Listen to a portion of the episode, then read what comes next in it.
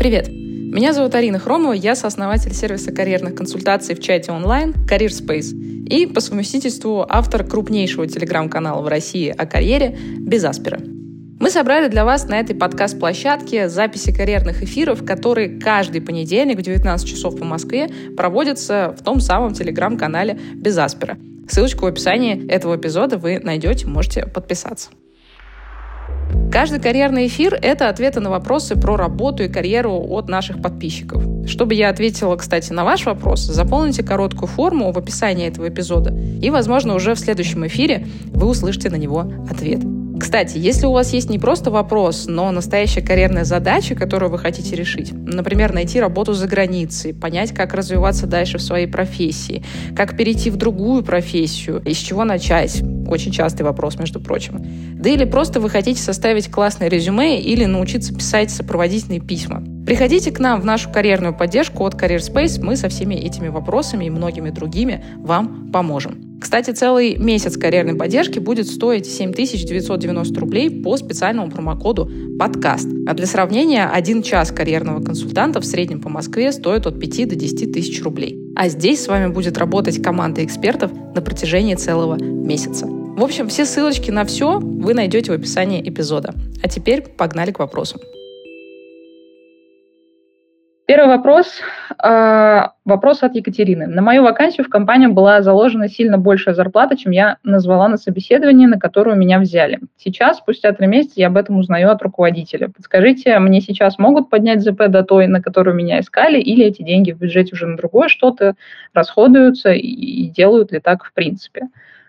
Ну, я не знаю, зачем вам сказал это ваш руководитель, то есть тут тоже забавная ситуация, да, зачем вам об этом сказал ваш руководитель, если он, например, не собирается вам поднимать зарплату. Ну, это так, просто вопрос э, в воздух.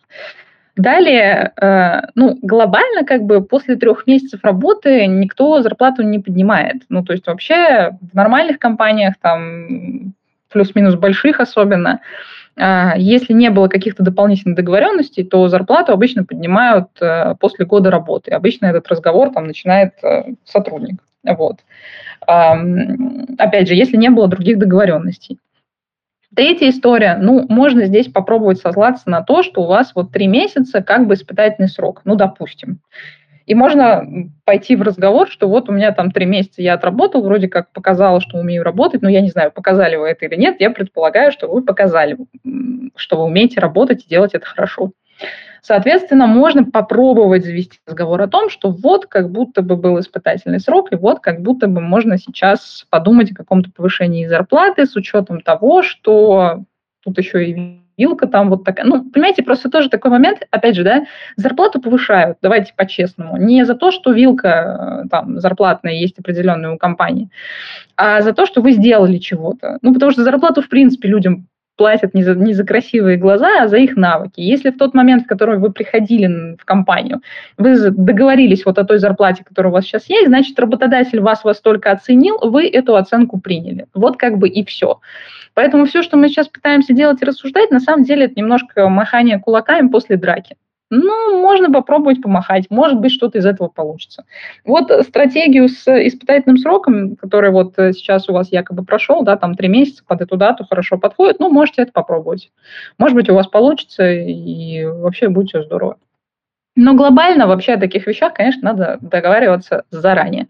И поэтому, собственно, я и говорю про то, что ситуация, когда вы приходите в компанию там, на одну зарплату и потом в течение там, трех месяцев ее повышаете себе после так называемого испытательного срока, это хорошая ситуация. Мне тут одни умники в LinkedIn пытались э, доказать о том, что вот, нет, надо сразу приходить на зарплату, которую вы столько стоите. Ну, замечательно, если вы очень хорошо знаете вилку, на которую вы приходите, и все с этой вилкой согласны, да вперед, да как бы флаг вам в руки. Вопрос как бы в том, что 95% э, соискателей понятия не имеют, сколько они стоят да, и возможность как бы повышения какого-то дополнительной дельты после испытательного срока просто расширяет ваши шансы не облажаться. Но если вы готовы облажаться, то, пожалуйста, почему бы, почему бы нет, можно как бы э, без испытательного срока, без этого рычага. Вот, следующий вопрос от Марии. Добрый день, прекрасная карьерная поддержка. Работаю в маленькой иностранной производственной компании специалистом по качеству. Хочу сменить работу, но не переходить э, в другую, комп- в другую компанию в отдел качества. Какие у меня мож- могут быть перспективы? Буду признательна за ответ. Слушайте, ну, я практически ничего не могу вам сказать по этому поводу, потому что у меня абсолютно ноль информации о вашем предыдущем бэкграунде. Если вы всю свою жизнь проработали в отделе качества, и у вас не было никаких смежных э, навыков в каких-то там смежных индустриях, смежных функциях, еще где-то, ну, я боюсь, что здесь будет сложно.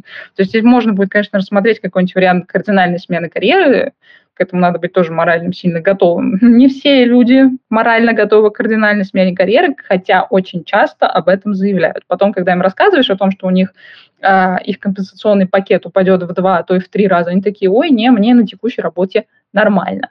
Поэтому э, без бэкграунда, без описания того, что у вас есть дом, мне очень сложно сказать. Вот. Но если у вас что-то есть, где-то за что-то можно зацепиться, то э, ребят там из э, с карьерной стратегии, да, у нас есть отдельный эм, отдельный вариант карьерной поддержки, который называется карьерная стратегия, вот как бы они могут там что-то подсказать. Но опять же, ребята могут могут подсказать, что.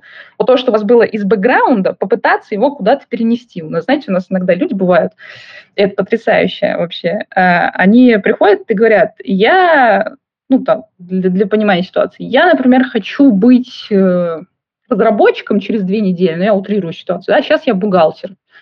Вот, и мы не, не предлагаем им быть разработчиком, потому что мы точно знаем, что разработчиком через две недели они не станут, какие бы курсы они ни прошли. И мы им с их бухгалтерским бэкграундом предлагаем смежные какие-то варианты, ну, там, финансистов каких-то, да, там, финансовых аналитиков, например, там, еще что-нибудь, там, цепляемся за то, что они умеют делать смежного. Вот, и иногда люди остаются недовольными такие, вот, а что вы мне такие э, очевидные варианты рассказываете, я и так это знал. Понимаете, какая ситуация? Я вот была как бы у врача недавно и узнала, что у меня пять недель назад случился перелом. И вот, представляете, я пришла бы к врачу и сказала, а что это вы мне очевидную вещь сообщаете, что у меня перелом? И вообще, кажется, это не перелом, а связка. Я, я, я иду на МРТ, мне на МРТ показывают, типа, Арина Андреевна, у вас перелом. А я такая, нет, это вы просто ничего в своей работе не понимаете. У меня просто болит связка.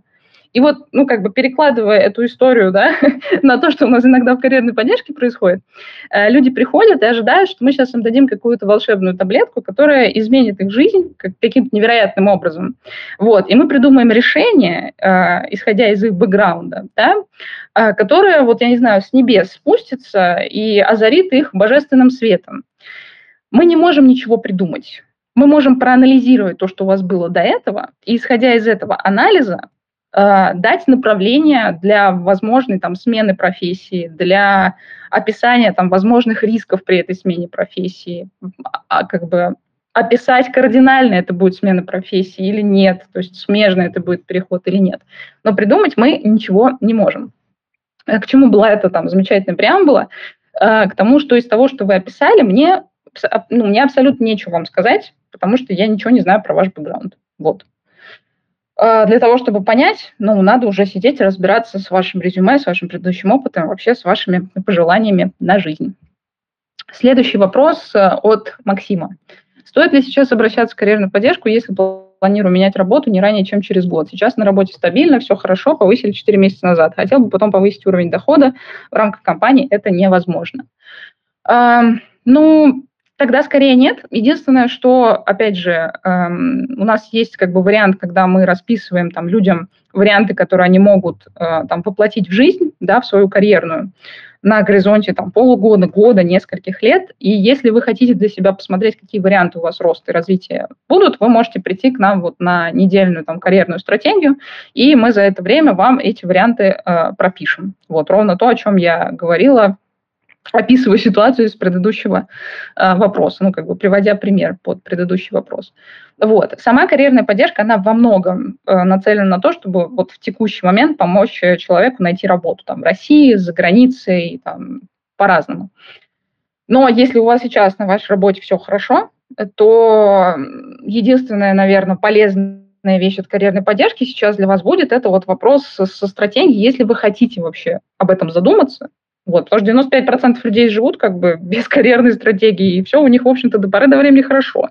Вот, потом там лет через 10-15 начинаются проблемы, вот, они там очень, очень, очень плохо все становится, вот, и, и боржоми тоже становится поздно пить, но до поры до времени все хорошо, как бы, да, и никто никакой диспансеризации не проводит. В целом, как бы, если вы понимаете, что у вас сейчас все хорошо, вообще, и вы не хотите об этом запариваться, то вообще, мне кажется, можно спокойно работать на текущей работе, наслаждаться текущим моментом, вот, и подумать об этом чуть позже. Вот. Тут есть два варианта. А, следующий вопрос а, от Алины. Здравствуйте, спасибо за ваш канал. Сейчас работаю продуктом экс-аналитиком в крупном телекоме. Одновременно я развиваю свое дело в качестве хобби, оно начало приносить доход. Все происходит в черную или в белую в статусе самозанятого. Для увеличения дохода э, уже нужно, естественно, заводить ИП, но возникает вопрос, не отпугнет ли это потенциальных работодателей из корпораций в сфере банкинга и телекома, когда я буду менять основную работу. Пугает ли это корпоративных работодателей из других сфер, например, e-commerce? Или это, наоборот, вообще плюс? Если плюс, то для работодателей из каких сфер? Уходить полностью при этом знаем, в ближайшие три года я не хочу. В этом есть свои плюсы для женщин, вроде декретных и наличия свободного времени. Ну да, в своем бизнесе у вас свободного времени не будет точно. Вот. Еще очень сильно подпортятся нервы, эмоциональная устойчивость э, и, и позитивный настрой на жизнь, скажем так. Теперь возвращаясь к вашим, э, к вашим вопросам. Ну, смотрите, для, вот я рассказывала об этом как-то на эфире, для большинства государственных корпораций а, прям таких жестко гасушных. ИП это может быть вообще блокером, а, там, дилбрейкером, не знаю, там, для, для оффера, для предложения о работе. Вот, я знаю истории, когда люди действительно закрывали ИП, и иначе их не брали на работу, прям такую госушную компанию. Надо понимать, что это полностью государственная компания, и там вообще много разных своих приколов, вплоть, вплоть до полиграфа. А что касается истории там с банкингом и телекомом, ну, в банкинге не во всех, опять же, но если это какие-то такие жесткие банки, могут быть вопросы. В телекоме я почти не встречала. Может быть, сейчас ужесточили, знаете, эти истории за последние там полтора года. И, может быть, телеком тоже начал на это обращать внимание, но раньше я этого не видела. Что касается компаний, которые бы воспринимали ИП как плюс, эм, ну, наверное, те, которые платят э, так называемую зарплату на ИП. Ну, это единственные компании, которые, которые могут это воспринять как плюс, да, потому что вам будет зарплата приходить как бы на ИП. Вот. Обычно это какие-то средние компании, да, или там маленькие компании, которые просто не вывозят налоговую нагрузку в Российской Федерации, которая невероятно большая, огромная. Э, люди, которые говорят, что в России маленькие налоги, они просто никогда не были работодателями. Вот и все. А когда ты каждый месяц платишь сверху своего сотрудника там 40%, ты такой, м-м, классно, а куда же мои налоги идут? М-м. Вот интересно. Ты им каждый раз так ручкой, белым платочком так машешь, такой, ну, попрощался и все. А, поэтому, конечно, те, те компании, которые не справляются с налоговой нагрузкой, еще раз повторю, что это в основном там маленькие и средние бизнесы, они работают там с людьми, в том числе через ИП. Вот. Эм, для них это будет плюсом. Вот, наверное, так. А, следующий вопрос а, от от Василия. Если чутка приукрашиваешь свой опыт в резюме, добавил себе пару месяцев для, до года стажа, как это может отразиться? Слышал про разные чаты HR, в которых они обсуждают кандидатов. Что посоветуете делать, если уже отправлял такое резюме в большие компании, Яндекс, запятая Тиньков, менять на реальный опыт, либо оставлять? Вопрос от HR в процессе работы обычно не было, но все возможно. Ну, слушайте, если вы действительно округляете там несколько месяцев, это абсолютно не страшно. Ну, то есть э, большинство компаний не будет сидеть и сверять помесячно, что у вас там было в трудовой. Более того, люди, которые работают с, вашим трудовой, с вашей трудовой книжкой, да, и люди, которые вас реально нанимают, это обычно супер разные люди, и очень часто в крупных корпорациях они не пересекаются. То есть если вы там не врете прям годами, вот, то никаких проблем нет. У меня, знаете, какой случай замечательный был? А, у меня был случай замечательный, когда у меня сотрудница проработала три месяца в компании, вот, а, и написала у себя в резюме, что она у нас работала год. А, вот тут случился у нее большой коллапс и факап, потому что мне позвонил, а мы уволили эту сотрудницу, уволили ее за некомпетентность абсолютную, вот, и мне мир-то тесен, да, мне вообще очень часто звонят э, спрашивать э, рекомендации на моих бывших сотрудников, вот. А, и мне позвонила ее будущий руководитель, ну, как бы, и спрашивал, что там как, референсы, ля-ля-ля. Ну, то есть я, когда даю референсы, я стараюсь давать их всегда честно. Я не буду засирать человека, если там не за что засирать, и я похвалю обязательно человека, если действительно было за что похвалить.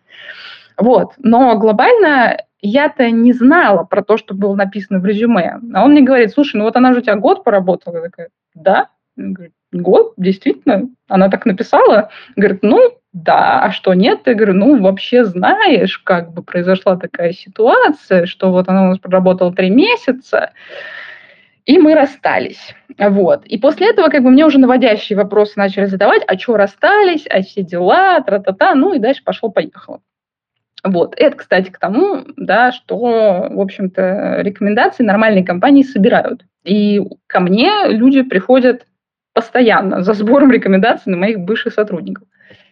Возвращаясь как бы к вашему кейсу, э, к чему был этот пример? К тому, что э, пара месяцев – это не проблема, если вы всего работали не пару месяцев в компании, да, условно вы там работали, не знаю, там год и девять, а написали, что работали два. Окей, ноль проблем. Но вот так вот, пожалуйста, как одна из моих бывших сотрудниц, не делайте. Это, ну, это плохо. Ну, потом еще выяснилось, что она там себе кучу всего приписала того, что она вообще палец о палец никогда не ударила. Это тоже было замечательным таким свойством. Понимаете? И мне практически ничего не пришлось говорить. То есть там как бы задавались вопросы человеком, и по моему томному молчанию и попытке как-то сгладить момент, было понятно, что, в общем-то, человек сам себе устроил э, ну, замечательный допрос, который не планировал. Вот. Не делайте вот так. Вот так делать не надо. Но если вы чуть-чуть как бы там что-то сглаживаете в какую-то сторону небольшую, в этом ничего страшного нет. А, следующий вопрос от Павла. Добрый день. Слышал, что, практика, э, слышал, что есть практика джентльменских договоренностей между крупными компаниями из одной отрасли о непереманивании сотрудников. То есть, если сотруднику сейчас работает на предприятии N, то ему не дадут офер на предприятие M. Уровень должности эксперт и средний менеджмент. Какие есть внутренние договоренности между крупными промышленными неконкурирующими предприятиями внутри одной отрасли? Машиностроение, металлургия, горная добыча. Есть ли они? Ну, слушайте, если честно, я не встречалась с этим. Ну, ну правда, ни разу не было. Может быть, появились какие-то джентльменские соглашения, э, но я о них вообще никогда не слышала и никогда не сталкивалась, что самое важное. С чем я реально сталкивалась, это с тем, что, например, компании некоторые на отказ э, ну, вообще никак на отрез не воспринимают э, сотрудников и не, не стараются не брать таких на работу, а которые работали в прямых конкурентах. Вот это я видела и много раз. Ну, например, есть там крупная компания российская э, Сплат, да, которая занимается там производством всяких зубных паст, вообще гигиенических всяких таких историй. Э, классная российская FMCG компания. Ну, классная в том плане, что это кейс хорошей российской компании, которая смогла вообще из рубеж и вообще круто. Э, к их там внутреннему бранству можно можно по-разному относиться, там тоже много разных интересных слухов ходит. Но глобально я, например, точно знаю, что Сплат в одно время ни в какую себе не нанимал людей, например, которые работали в Colgate Palmolive. Ну вот просто принципиально не нанимал. Вот типа в корпоративном уставе было прописано, что мы не нанимаем людей там из Colgate Palmolive. Вот такое я слышала, такое было, э, но чтобы там прям какие-то джентльменские соглашения о том, что вот мы такие хорошие, мы оттуда людей хантить не будем. Ну, честно, в российском бизнесе я с таким не сталкивалась. Вот. Э, может быть, оно есть, я не сталкивалась. Следующий вопрос э, от Владислава. Добрый день. Скорее всего, вы знаете по поводу сертификации CFA. Такой вопрос. Стоит ли тратить на нее время, пытаться его сдавать? Даст ли это плюс к зарплате или к позиции? Или, может, э, всем будет все равно на очередную бумажку? Ну, смотрите, финансисты, да, CFA – это же фактически там, так называемый экзамен, да, э, для финансистов. И финансы – это, возможно, одна из немногих отраслей в России, где вот эти самые бумажки, они хоть что-то значат. То есть э, на них, по крайней мере, в моем, опять же, опыте, когда я работала там с финансовыми директорами, со всякими такими ребятами, Вообще у меня практика была не финансовых директоров, я большей частью всегда работала с коммерческими директорами, директорами по маркетингу, э, директорами там по диджитализации всякой, там, продуктами и так далее, там, CPO. Но иногда у меня были проекты, в том числе, где э, мы искали CFO, например. И, ну, там, пять лет назад CFA, в общем-то, на него обращали внимание. Насколько я знаю, на него обращают и сейчас. Это не дает э, каких-то, знаете, прям ну, нереальных э, галочек, которые вот э, сразу определяют, возьмут вас на работу или нет, но это все-таки какая-то галочка, которая на что-то при прочих равных может повлиять. Ну, например, там будет кандидат э, один там, и кандидат другой, и могут отдать предпочтение, если все остальное там типа в равной степени тому, у кого сертификат CFA. Вот. Вот такое может быть. Такое я встречала. Но вообще, конечно, да, там, чтобы сдать CFA, это надо прям очень много потратить э, сил, энергии и так далее. А с другой стороны, ну, опять же, я знаю ситуации, когда не прям за CFA, но было таким обязательным требованием, что ли, там, к топ-менеджменту, ну, не, опять же, не во всех компаниях, но в некоторых, с которыми я там сталкивалась, что CFA, ну, был такой обязательной галочкой, знаете, что вот у тебя он должен быть, а, и тогда тебя ну, не то, что, не то, что за него тебя повысит, но без него тебя не повысит. Вот такое было. Но это, понимаете, это как, опять же, я не могу сказать, что это повсеместная практика. Но вот я встречала такие компании, я считаю, что это немножко бред. Вот, потому что я встречала как бы CFO и без и, и вообще отличные ребята. Вот.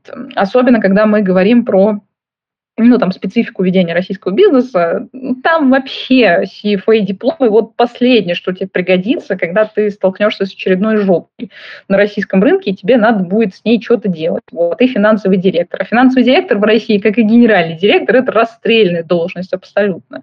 Вот, там кровью, блин, подписываешься. Если там что-нибудь не так подпишешь, ну, все, как бы там можно и под уголовку залететь. Поэтому вот такие вот дела. CFA это, конечно, прикольно, но это не определяющий, на мой взгляд, фактор абсолютно. Если у вас есть время и желание, и себе что-то там хотите доказать, то почему нет? Следующий вопрос э, от Лианы. Работаю в маленьком городе, хочу перебраться в соседний крупный, ищу работу в достойной компании. Стоит ли на собеседовании на вопрос о причинах смены места работы отвечать, что в том числе из-за желания переехать, слэш по личным обстоятельствам? Формулировка по личным обстоятельствам не очень хорошая, потому что к ней всегда можно докопаться, что это такие за личные обстоятельства, разобрались ли вы с ними и так далее и тому подобное. А, касательно желания переехать, э, ну, можно сказать, а зачем в целом? Ну, то есть э, я не знаю, в какую компанию вы подаетесь, я не знаю, на какую позицию вы подаетесь, я вообще ничего не знаю про ваш карьерный рост и карьерные планы, но обычно на собеседовании там говорят про какие-то рабочие моменты, которые вас подвигли там, на смену компании, на смену э, должности, не знаю, там еще на что-то. Вот. Деталей немного, поэтому вопрос достаточно расплывчатый, и отвечаю я на него примерно так же. Вот. То есть если у вас есть какие-то другие причины, и они относятся к работе, не знаю, вам карьерного рост хочется, вам хочется там, должность с большей ответственностью и так далее. Вот лучше говорить это. Если у вас ничего такого нет, ну, тогда говорите про переехать. Следующий вопрос от эм, Алины. Арина, вы даже не представляете, насколько полезны ваши эфиры. Спасибо. Спасибо, что слушаете. На прошлом эфире вы вскользь э, упомянули DeFrel как новую профессию. Э, не могли бы вы раскрыть эту тему подробнее? Вижу эти вакансии в крупных компаниях в последнее время. Как вы думаете, будет ли профессия развиваться или это только тенденция в крупных IT-компаниях? Возможно ли по ней релацироваться? Ну, на мой взгляд, как я уже говорила на одном из предыдущих эфиров, золотое, прям золотое время Дифрела, оно, наверное, прошло, потому что прошел э, пузырь э, айтишников с нереальными какими-то зарплатами по 800 там, тысяч рублей за рядового специалиста, вот, который из 8 рабочих часов 4 часа чай пьет. Вот, поэтому в тот момент, когда там айтишников перекупали за какие-то невероятные деньги, 2020-2021 э, год, там, в 2019 это уже все начало разбухать сильно, там, в 2018 тоже пузырь уже так нагревался сильно. Вот в тот момент там DFRL это была прям must-have, особенно у больших компаний айтишных, у которых просто слишком много продуктов, и надо постоянно нанимать людей. В 2022 году наш замечательный шарик искусственно схлопнулся, людей э, стало меньше, ну и позиций стало меньше. То есть, ну там кто-то эмигрировал, э, да, места освободились, э, и как бы вроде надо опять людей на эти места зазывать, но с другой стороны и вакансий стало меньше, потому что стало меньше продуктов, которые не приносят деньги, например. То есть, ну, компании в какой-то момент ужались и стали экономить и закрывать продукты, которые не приносят никаких денег. А до этого, например, там у крупных компаний могло быть огромное количество разных бизнес-юнитов, которые не генерили вообще нисколько денег, но туда вкладывали, продолжали вкладывать, ну, потому что технология перспективная. Вот, 2022 год такой, показал, что такое перспективные технологии, в каких отраслях они бывают. Вот, поэтому э, сейчас, на мой взгляд, DFRL это не настолько распространенная история, как это было там последние 4 года, 4 года, да, там 5, может быть. Тем не менее, в крупных компаниях эта позиция остается, и на нее можно там попробовать э, пойти. Э, вот. Фактически это та, тот же employer бренд, только с э, таким прицелом конкретно на разработчиков. Вот. Ну, вот, в общем-то, developers relationships, примерно так оно и расшифровывается, если, если я ничего не путаю. Что еще там у нас было в этом вопросе? А можно ли по ней релацироваться? Ну, не знаю. Сомневаюсь. А, если честно, кейсов вот таких, когда, когда при нас там в карьерной поддержке релацировался DevRel, у меня не было. У нас там уже несколько тысяч, наверное, кейсов в общей сложности. И я что-то припомнить э, не могу. Почему это сложно? Потому что, как я сказала, DFRL – это, в принципе, ну, про employer бренд, да, а employer бренд – это большая часть про коммуникации. А все, что про коммуникации, это, в принципе, сложно релацируется, потому что основная ваша задача – это, собственно, вести эту коммуникацию с определенными группами людей, которых вы хотите привлекать. И сильно сложнее это делать, когда вы не native speaker, да, когда вы переезжаете, ну, допустим, если вы переезжаете в Казахстан, да, где все по-русски говорят, там, большая часть населения, это одна история. А если вы приезжаете в какую-нибудь Германию, представьте, вам, ну, как бы по-немецки, надо немецких разработчиков там зазывать. Ну или ладно, Германия еще нормальный пример. Германия еще, ладно, хоть какие-то варианты есть, потому что там очень развит английский. И, в принципе, может быть такая ситуация, когда вы с немцами будете говорить по-английски. Вот, особенно если это сама компания не немецкая, какая-нибудь тоже международная, и у нее в Германии там филиал. Вот. А, но в целом есть куча стран в той же Европе, да, где ну, разговаривают на, на первом языке. И, в общем-то, первый язык это во многом является таким блокирующим фактором для, для релокации, для людей, которые связаны с коммуникацией. Опять же, когда вы там рассуждаете про какую-то э, профессию для релокации, вот встаньте на место людей, которые нанимают таких людей сами. Что они ищут в таком человеке? Вот наняли бы, наняли ли бы вы дефрелом на российском рынке человека, который, ну, как-то говорит по-русски, и ему надо будет привлекать российских разработчиков. Вот, понимаете? Когда начинаешь себя ставить на, на место людей, которые ищут э, под конкретные позиции, становится все намного проще. Поэтому я считаю, что дифрел плохо, плохо релацируемая история. Как и все с коммуникациями связанное. Следующий вопрос от Валерии. Арина, здравствуйте, с удовольствием слушаю вас каждую неделю. Спасибо за эфир. Существует ли на, рынке Мена такая тенденция, что русские фаундеры при найме русскоязычных сотрудников платят им ниже рынка? Допустимо ли при переговорах ссылаться на данные исследования об уровне зарплат в регионе? Ну, конечно, существует. Э, ну, потому что э, когда ты работодатель на рынке мена, и ты знаешь, что каждый третий там какой-нибудь э, э, как, прошу прощения, да, что-то показалось, что я вырубилась на секунду. В общем, когда ты арабский там, или какой-нибудь другой международный, неважно, работодатель, и ты примерно понимаешь ситуацию в России, или ты вообще русскоязычный фаундер, да, как вы пишете, ты точно хорошо понимаешь ситуацию в России, Э, какое там огромное количество людей до сих пор пытается уехать, хочет уехать, э, проблемы с поиском работы за рубежом и так далее, конечно, ты будешь этим пользоваться. И, ну, со стороны работодателя все понятно. Типа, чувак, я даю тебе зарплату, я даю тебе возможность переезда. Ну да, она ниже. э, чем там, не знаю, получают местные. Но и ты не местный, да? как бы в этом плане все понятно. Поэтому, конечно, тенденция такая есть, она будет всегда, потому что, потому что вы переезжаете. И вы должны быть каким-то супер уникальным специалистом для того, чтобы вас не демпинговали по цене. А исследования в этом плане, ну, это немножко мертвому припарка. Какая, какая разница, какие есть исследования, если людей, которые хотят на ваше место, намного больше, э, чем потенциальных вакансий на этом рынке? Когда, когда вакансий немного, когда хороших вакансий совсем немного – и вы хорошая компания с русскоязычными фаундерами, что немаловажно, потому что русскоязычные фаундеры – это большой плюс при переезде. Вы коммуницируете не с местными внутри, а у вас типа, ну, верхушка, менеджмент русский, вы как бы в одном культурном контексте. Это сложно недооценить. Конечно, слишком много как бы, приятных моментов, и люди будут такие, ну, вообще ты переезжать хочешь, нет? Но если хочешь, вот как бы условия, давай, чего. А, поэтому я прекрасно понимаю здесь работодателей, они бизнесмены, они делают так, как им удобнее. Никакие исследования никогда на них не повлияют. И как бы, ну, откажетесь вы, скорее всего, придет кто-то другой. То есть ситуацию может поменять только э, другая ситуация, когда на эту вакансию просто не будет желающих. До тех пор, пока на эту вакансию есть желающие, да какие исследования, я вас умоляю. Ну, если бы все в этом мире решалось исследованиями и показаниям этих исследований вот э, работодателю? Ну, нет, конечно. А следующий вопрос от Екатерины. Добрый день, я рекрутер в Израиле в Центре трудоустройства новых иммигрантов. Каждый второй из РФ приходит с запросом настраивать бизнес-процессы, заключать договоры и управлять людьми. На местном рынке труда их, мягко говоря, не понимают. Ой, как знакомо. Были ли у вас успешные кейсы релокации в Израиль с таким опытом вашей карьерной поддержки?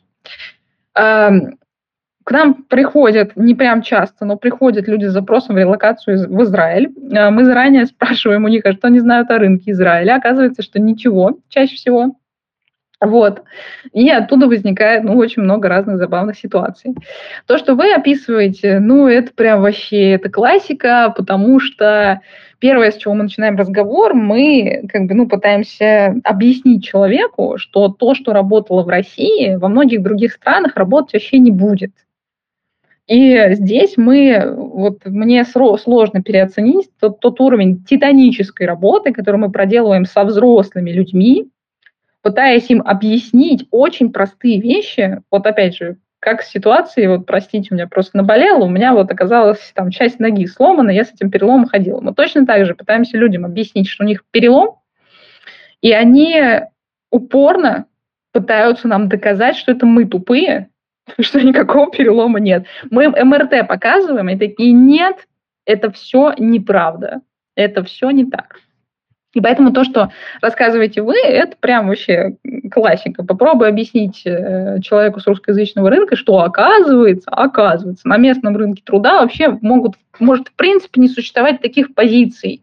А если они существуют, они называются по-другому, и туда без э, там полной ассимиляции, скажем так, с э, коренным населением и великолепным знанием языка никто вас не ждет. Ну, конкретно, если про Израиль мы говорим.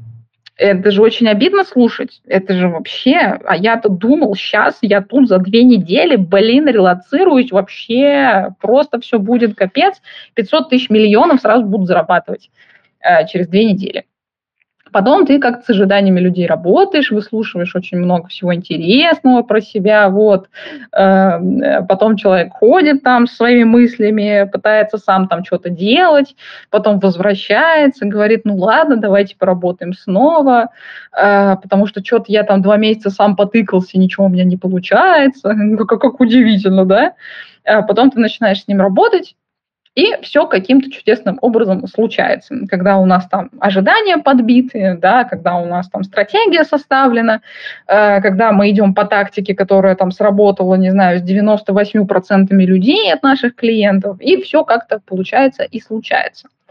Но вот э, объяснить человеку, что в начале, что не все так сладко бывает, придется как бы, ну вот, да, немножко со своими ожиданиями как-то помириться, это бывает очень сложно. Поэтому то, что вы спрашиваете, мне кажется, это очень много про ожидания. Э, еще раз повторюсь, у нас было не очень много, но было несколько кейсов релокации в Израиль. А, было несколько кейсов, когда мы людям предлагали сменить страну для поиска, потому что они по какой-то причине выбирали Израиль, просто вот в голову им пришло. Потом мы рассказываем им про рынок, и ну, возникают другие альтернативные варианты. Вот.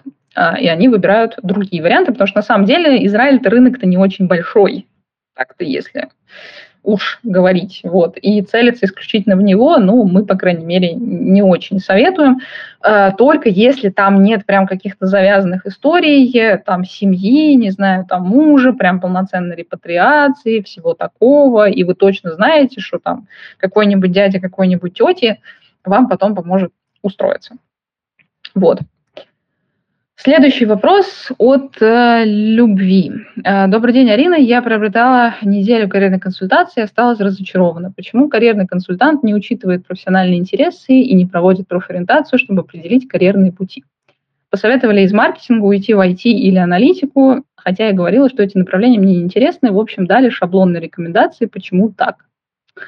Давайте разбираться. Давайте сначала с тезисами разберемся. Э, во-первых, у нас нет недели карьерной консультации, у нас неделя карьерной поддержки. Это разные вещи. У нас написано на сайте, что именно туда входит.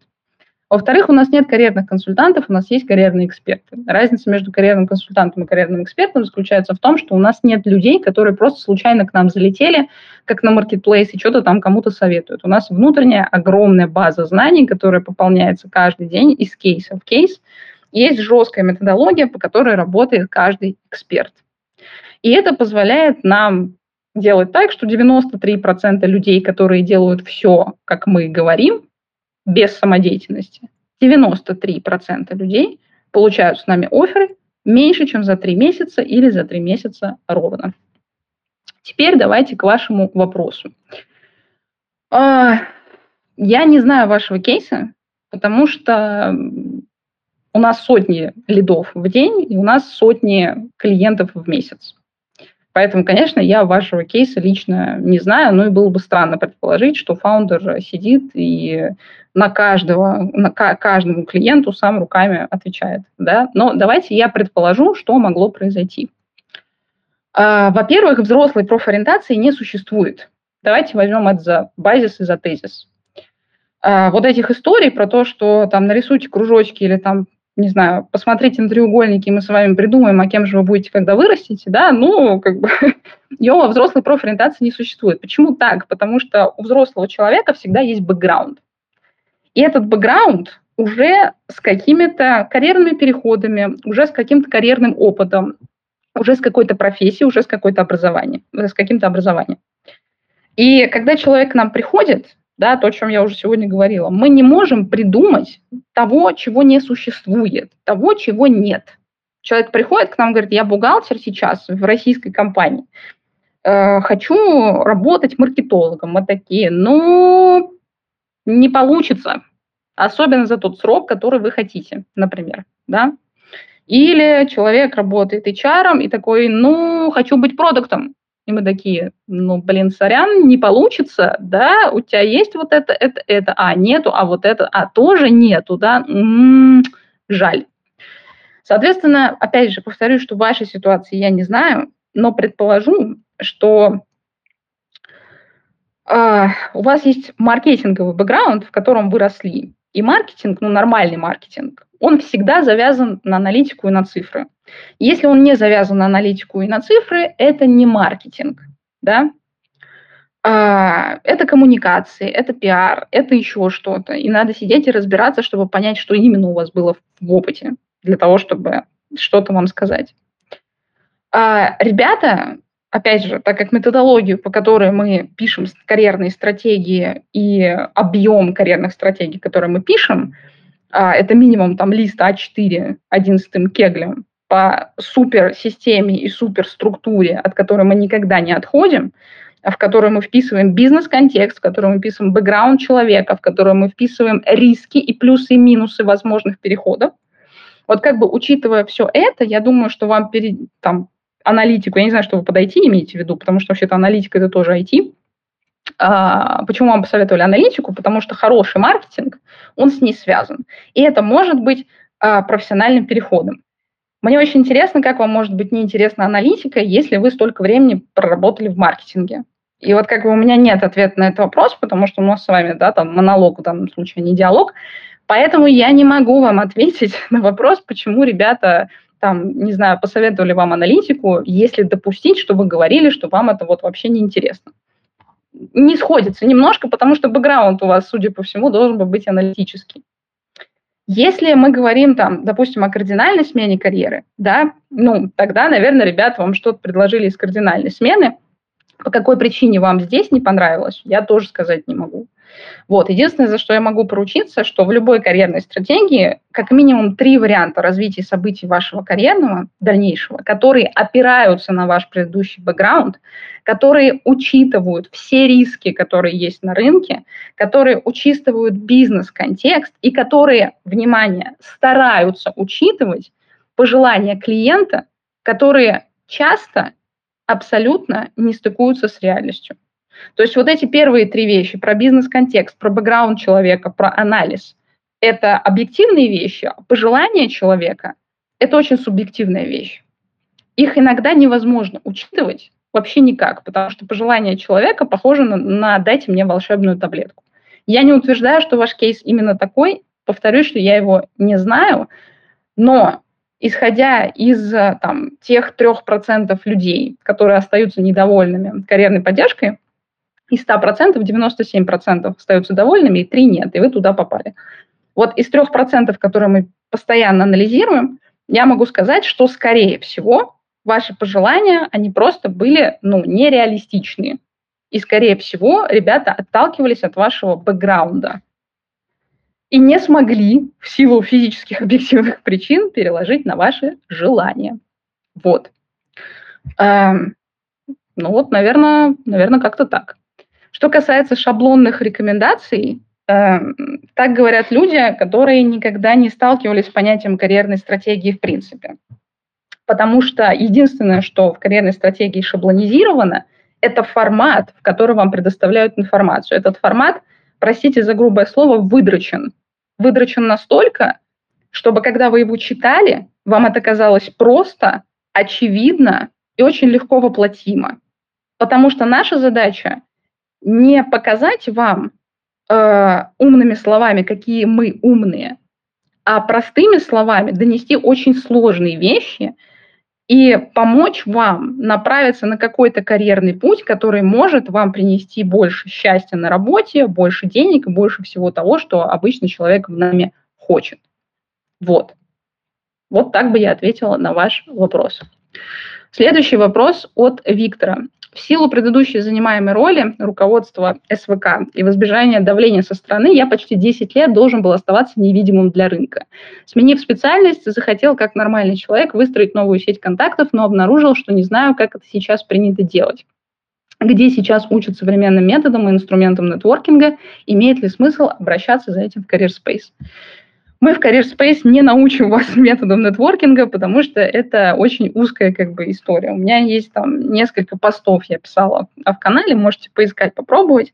Но глобально я не верю во все вот эти нетворкинг-сессии, какие-то, блин, какие-то конференции, где все друг другу какие-то визитки, блин, пуляют, знаете, я, какие-то беспорядочные абсолютно связи, вот, которые вообще ни во что в дальнейшем не выливаются. А не выливаются они потому, что люди просто собирают эти визитки и даже никак над этими отношениями не работают. В этом как бы основная причина и проблема.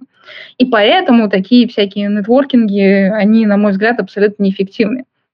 Эффективно что? Эффективно попасть в комьюнити людей, э, в какое-нибудь небольшое, э, где люди постоянно общаются. Это какие-то там телеграм-чаты, которые привязаны к каким-нибудь продуктам. Вот, например, у гайдбука, у нашего продуктового гайдбука, это наш продукт по продуктовой аналитике. Э, мы его сделали в этом году для того, чтобы появился нормальный продукт на российском рынке по продуктовой аналитике. И чтобы, если человек реально хочет стать продуктом, вот сначала в продуктовую аналитику зайди и посмотри, как бизнес работает. И потом давай что-нибудь с твоим продукт-менеджментом попробуем, потому что Потому что не каждый, кто родился, может стать продукт-менеджером. Вот. Э, даже если вас догнала реклама ВКонтакте о том, что каждый так может. Нет, не каждый. Надо очень много всего знать для того, чтобы быть хорошим продуктом. Так вот, у продуктового гайдбука есть свой уже немаленький чат, и там люди постоянно общаются.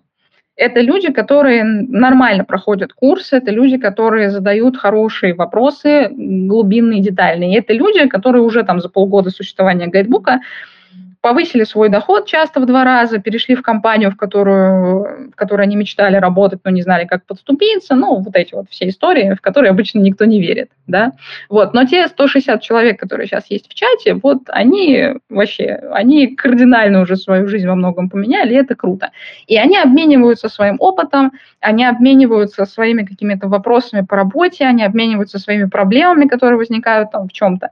И это комьюнити, это настоящее комьюнити, с костяком людей, на которых это комьюнити держится, и с, поставля... с постоянным вливанием с нашей стороны поддержания, да, то есть инструменты для поддержания этого комьюнити. Такие вещи работают. А, хотите там, network ать э, эффективно, вот присоединяйтесь к таким комьюнити, ищите такие возможности. Это первый вариант. Второй вариант, ну, опять же, на мой взгляд, лучший network – это всегда история из ваших предыдущих коллег. Именно, ну, из ваших предыдущих коллег и вуза. Почему я считаю, что ВУЗ э, глобально, э, как сказать, важно, важно не на каком факультете вы учитесь, а важно, с какими людьми вы взаимодействуете вообще в вашем ВУЗе. Потому что огромное количество там связей личных, э, э бизнесовых, э, каких-то каких там проектов, еще чего-то, э, у меня появлялось сначала из ВУЗа, а потом перетекало уже из моих там бывших коллег, из бывших мест работы. Поэтому там работать в классных продуктах, в классных компаниях и заканчивать хорошие вузы надо не только для того, чтобы знания какие-то там были, особенно если мы про вузы говорим, а для того, чтобы качество людей, которые вас окружают, оно было сильно высоким. И вот если у вас есть такая возможность, то есть поднять какие-то отношения, связи с людьми с предыдущих мест работы, с вуза, еще откуда-то. Вот это второй вариант, как делать нетворк качественно. В общем-то, вот две базовых рекомендации. Все остальное, на мой взгляд, работает сильно хуже. Еще можно попробовать обзавестись каким-нибудь ментором. Вот, тут уже разные варианты, как бы можно тоже далеко уйти, там платное менторство, бесплатное менторство. Э, вы там начинаете какие-то платные отношения там, с человеком, с ментором, который вас как-то там, чему-то обучает. Через этого ментора вы можете да, там, дойти до каких-то других нужных, э, важных вам знакомств. Это тоже работает. Вот три способа. Пользуйтесь. Следующий вопрос эм, от Екатерины. Спасибо за эфиры, правду и только правду. В прошлом эфире упомянули, что образования в РФ нет, что без разницы, где учиться. Э, ну, сейчас поговорим об этом, ладно. В юрсфере многие работодатели и государственные коммерции пишут конкретные вузы, выпускников которых рассматривают и пишут обязательно оттуда. Я даже не пытаюсь слать резюме в таких случаях, так как я не из МГУ, выше и так далее. Подскажите, стоит ли все же подавать резюме в таких случаях? Как вы относитесь к таким вакансиям? Стоит ли их рассматривать? Спасибо. Ну, смотрите, есть э, компании, которые по какой-то причине вот э, пишут эти истории с вузами. Я считаю, что это бред немножко сивой кобылы. Раньше так делал консалтинг стратегический, потом как-то они от этого немножко отошли, на мой взгляд. Эм, не знаю, пишут некоторые там юридические вакансии, раньше особенно международный юридический консалтинг. Но где-то, где-то пытаются люди таким образом э, планку э, поставить э, для того, чтобы увеличить себе воронку качественных откликов. Где-то, возможно, это работает. Но глобально я считаю, что это неправильно, и это не есть хорошо. Вот. Потому что я видела потрясающих людей, абсолютно потрясающих, и у меня в команде потрясающие люди, их большинство, которые не заканчивали каких-то охренеть каких вузов. При этом я видела огромное количество говнарей, вот другого у меня нет э, слова, для людей, которые заканчивали мой замечательный, в кавычках уже, родной вуз под названием Высшая школа экономики. Там как бы, ну, столько пафоса иногда абсолютно ненужного. Человек работать не умеет. Человек очень много о себе мнит и абсолютно не умеет работать. Вот. И как бы там то, что я закончила вышку, на самом деле последние там три года э, обучения в вышке я большей частью работала, а не училась. Я какими-то своими там выдающимися мягкими навыками, выдающимися в кавычках, э, смогла, смогла там закрывать какие-то вещи, договариваться, еще что-то. Просто там пашешь по 16 часов в день. Вот как бы весь секрет. Ну, там учишься и работаешь одновременно, наочно. А, и это как-то, ну, способствует тому, что ты можешь этот вуз закончить. Ну, например, как бы то, что сам факт, что я его закончила, и я закончила этот факультет, абсолютно не делает меня каким-то охренеть каким человеком, профессионалом. Меня сделало хорошим профессионалом три года моей, моей работы, э, параллельно учебе в ВУЗе. ВУЗ мне дал то, о чем я уже сказала. Нетворк какой-то, да, из которого я сейчас могу что-то полезное вытаскивать. И умение э, вылезать из самых неприятных ситуаций. Вот это, пожалуй, две вещи, которые мне дал ВУЗ. Все, что касается моего профессионального опыта, все, что касается моей экспертизы, на четвертом курсе я приходила на часть лекций, и я закрывала знания, которые мне якобы должен был дать ВУЗ, своими знаниями с работы. Вот как бы и все. Поэтому, на мой взгляд, вот эти истории про то, что вот мы рассматриваем людей только из каких-то вузов, все брехня какая-то абсолютная, потому что можно быть э, хреновым троечником, э, прям троечником, не знаете, в хорошем смысле троечник, который так везде пролазит, а вот такие троечники, которые вот еле-еле-еле-еле эту тройку заработали. Вообще они как-то перекатываются с курса на курсы. И при этом не то, чтобы они работают параллельно, нет, они просто в доту рубаются все свои э, как бы, годы студенческие. Ну и что, вот таких людей нанимать? Да они же не умеют ни хрена абсолютно. Поэтому я считаю, что это неправильно, и я к таким вакансиям отношусь так себе. Вот. И вообще к компаниям, которые себе выставляют такую планку, я тоже отношусь так себе. Есть, наверное, определенные профессии, типа тех же юристов, да, где это обязательно. Все остальное решает опыт. Я в этом глубоко уверена. Следующий вопрос. А, Вопрос от Александра. Инженер в энергетической сфере. Попал под сокращение в американской компании General Electric. Из РФ уехал, возвращаться не планирую. Внутри компании не переводят. Конкуренты в этой же области, типа Siemens, Mitsubishi, Schneider Electric, присылают отказы на третий-пятый день после отправки резюме, как бы хорошо я его не кастомизировал. Во время пандемии неплохо прокачал дата-аналитику на курсах Skillbox по программе «Бизнес-аналитик» хотя сам курс не закончил.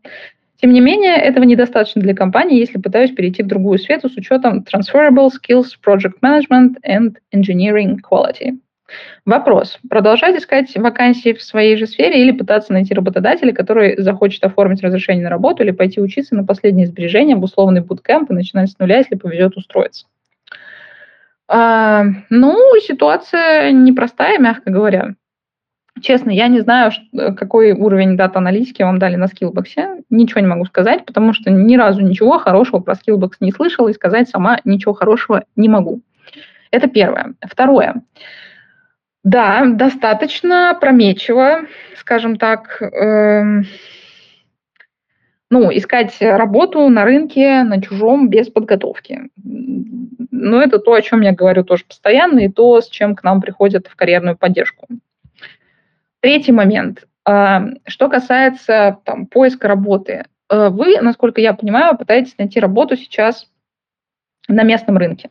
Возможно, стоит изменить тактику. Возможно, стоит начать искать работу для того, чтобы у вас какие-то деньги появились, и вы как-то поувереннее себя чувствовали. А не на международном рынке, а на российском.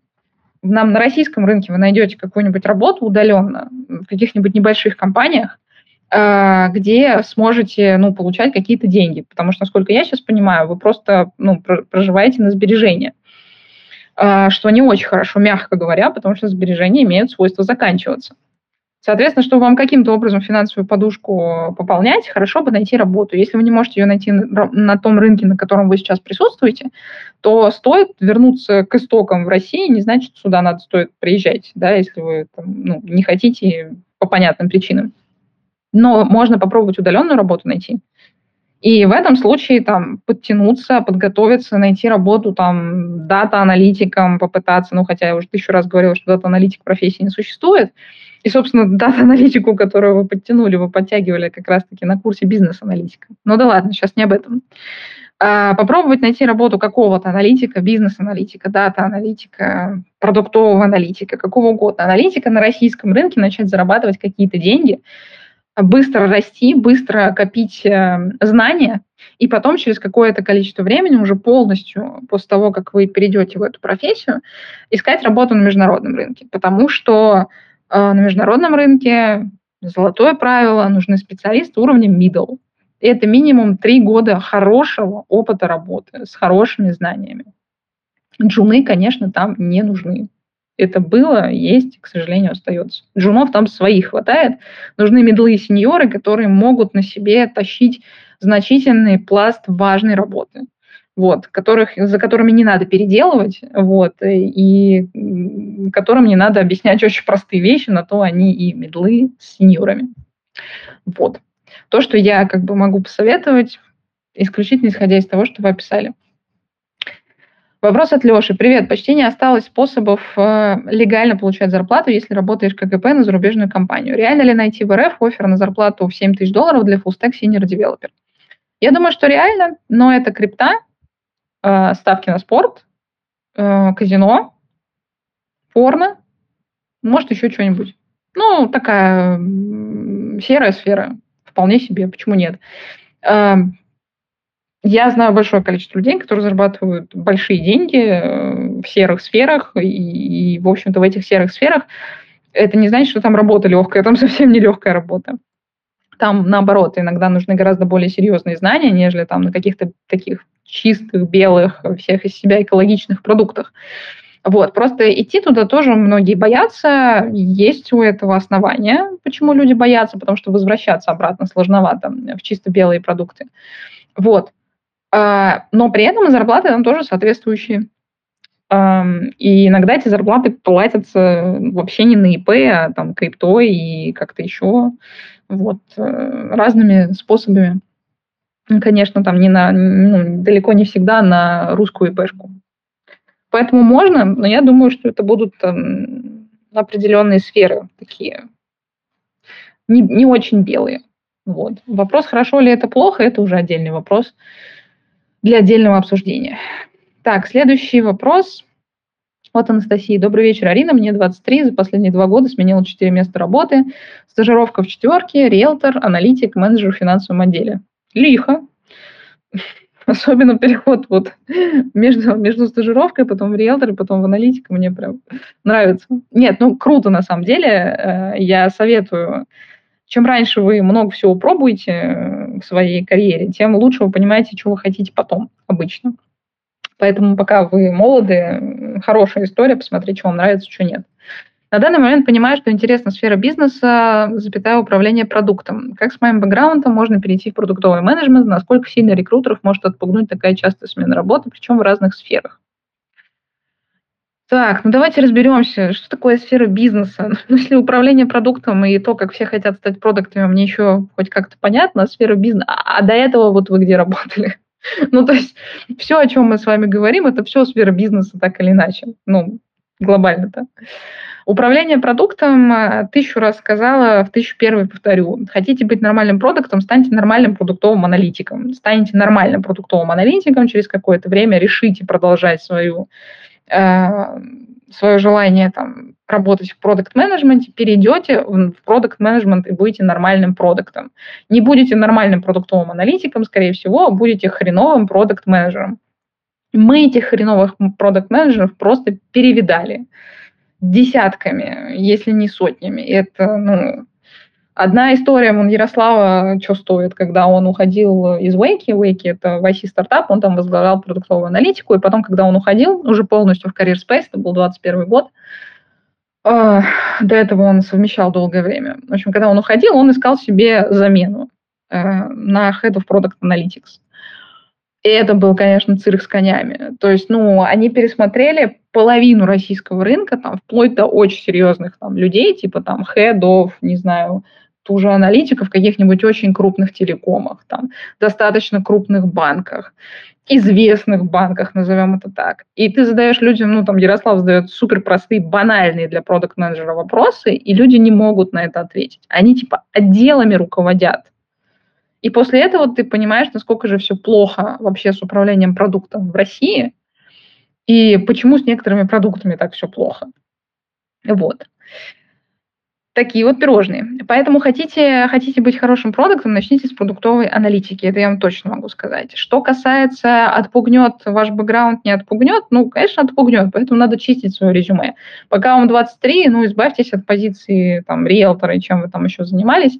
Вот, от последней позиции менеджера в финансовом отделе, скорее всего, тоже. Вот если бы у вас был там трек, допустим, из четверки, там, в аналитика, правда, я не знаю, что за аналитик, э, что, что, что это была за позиция, чем именно вы занимались, здесь объяснить было бы попроще, а зачем вы сейчас про, там, про, проходите в чистую продуктовую аналитику и что вы хотите дальше вообще от этого, от всего.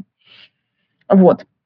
Но с частой сменой работы уже потихонечку надо заканчивать, потому что там когда вам 20, 21, 22, вы там себя ищете нормально, там 23, 24, 25, вы уже как-то потихоньку определяетесь, чем, чем вы хотите заниматься в ближайшие лет 5, 7, 10. Вот, и к этому моменту хорошо бы уже перестать часто прыгать, потому что это действительно ну, может отталкивать. Я много таких историй знаю. Пока что не критично, но вот скоро надо будет уже останавливаться, что-то выбирать. Давайте, наверное, еще пару э, вопросов буквально, и будем сворачиваться на сегодня. Э, так, эм, вопрос от Полины. Интересный вопрос, кстати. Арина, добрый день, спасибо за эфир, всегда слушаю с большим удовольствием. В последнее время все больше мыслей о своем бизнесе. Возможно, это из-за выгорания, но перспектива работать на дядю с 9 до 18 всю жизнь пугает. Ну, знаете, не такая уж плохая перспектива, зависит от дяди. Ну, свой бизнес в России – это отдельная история. Задумываюсь об открытии бизнеса с мамой. У нее большой опыт в финансах, плюс родной человек не подставит. Пугает риск поссориться на этой почве, можно ли заводить бизнес с близким человеком. Я боюсь, вы не того человека спрашиваете, потому что я веду бизнес с мужем. Ну, понимаете, как абсурдность всей ситуации. Потому что везде, во всех бизнес-книжках и во всех вот этих вот э, замечательных советах пишут, что ни в коем случае не заводите бизнес с друзьями, с мужьями, с женами, с вот этим вот всем. А я просто не знаю, с кем еще я могла бы завести бизнес, если, если не со своим мужем. Потому что я уверена в нем сильнее, чем в себе, понимаете? Тут как бы важный момент, что в любом бизнесе, в который вы как бы вовлечены еще другие роли отношения, э, делаете ли вы там бизнес с мамой, делаете ли вы там бизнес с мужем, делаете ли вы там бизнес, не знаю, с братьями, сестрами, еще с кем-то. На берегу должно быть не просто проговорено, а должно быть описано все, что может пойти не так, а поверьте, вот все, что может пойти не так, оно именно не так и пойдет. Вот сто процентов, 200 вам даю, что вот все, что может пойти не так, обязательно так пойдет. Вы столкнетесь, ну, там, начиная делать даже свой небольшой бизнес, вот со всеми проблемами, с которыми только можно. От того, что вы будете ссориться, кто из вас там главный, и кто должен принимать финальное решение, там, до того, не знаю, там, как у вас финансы распределяются и надо там вот эти финансы сейчас вложить снова в бизнес, или надо хоть что-то уже себе вытащить, потому что вы два года света белого не видели в этом замечательном бизнесе, и только-только все, что у вас было, в этот бизнес вкладывали. И таких вопросов и мелких, и покрупнее будет очень много. И поэтому супер детально все надо прописывать на берегу. Ну, там, не нотариально, там, хотя, хотя иногда и это, в общем-то, полезно. Но хотя бы просто договоренности должны быть зафиксированы письменно. И одна из самых важных договоренностей – никогда, вот никогда в этой жизни не делайте бизнес 50 на 50. Никогда. Всегда должен быть человек, который имеет больше вес в принятии решения. В случае с, в бизнесе Career Space э, мой муж, он же генеральный директор, за ним финальное решение. Я для себя выбрала абсолютно, абсолютно интуитивно правильно, и мне не просто супер ок с этой ролью, а я кайфую от этой роли младшего партнера. Но далеко не все люди так кайфуют. И далеко не все люди готовы отдавать э, какую-то значительную часть э, там, рост правления и вообще принятия финальных решений по каким-то вопросам. Поэтому это все должно быть зафиксировано изначально. А когда вы делаете бизнес 50 на 50, э, никто не является главным, а когда никто не является главным, всегда появляются конфликты. Поэтому прежде чем что-то делать, вы должны на берегу, как бы это неприятно ни было, как бы это ни было э, страшно, пугающе, и вообще, да как же так, я там с мамой буду какие-то договоренности, что-то, да вообще, да что же мы за люди такие? Бизнес – это бизнес, отношения – это отношения. Те люди, которые умеют прописывать, умеют договариваться, умеют на берегу решать, те люди гораздо меньше имеют проблем впоследствии. Вот. Потому что чаще всего это заканчивается плохо. Реже это заканчивается хорошо. Заканчивается это хорошо в том случае, повторюсь, когда люди изначально достаточно взрослые, вз, господи, как это сказать-то, достаточно взрослые и осознанные для того, чтобы многие вещи прописать и о многих вещах договориться заранее. Мало кто это делает, и мало у кого на это хватает, ну, яиц, проще говоря. Потому что на конфликт на открытый никто не хочет идти, особенно сначала, ну как, вот что мы будем тут обсуждать и так далее. А это абсолютно точно надо сделать, чтобы не было потом больших прям и очень серьезных проблем. Вот. А, на этом мы сегодняшний наш эфир заканчиваем. Спасибо вам большое, что были сегодня на нем. Я надеюсь, вам было интересно. Как обычно, если у вас есть какой-то карьерный вопрос, который вы хотите решить, вы долго не можете найти работу, или вы в принципе хотите найти работу в классной компании и хотите это делать не самостоятельно, а с теми людьми, которые знают, как это делать, и которые помогут вам сэкономить кучу времени и нервов, то приходите в карьерную поддержку. А с вами была я, Арина Хромова, сооснователь Career Space, сервиса карьерной консультации в чате онлайн. Хорошей вам недели жаркой, но не обжигающей. Вот, а то смотришь на погоду в Европе и вообще не только в Европе, и в России. Кажется, что скоро можно будет сгореть от такой жары. Вот. А, берегите себя и свою кукушку, а, тело от этих обжигающих лучей. Хорошей вам недели и хорошего вечера понедельника. Пока-пока.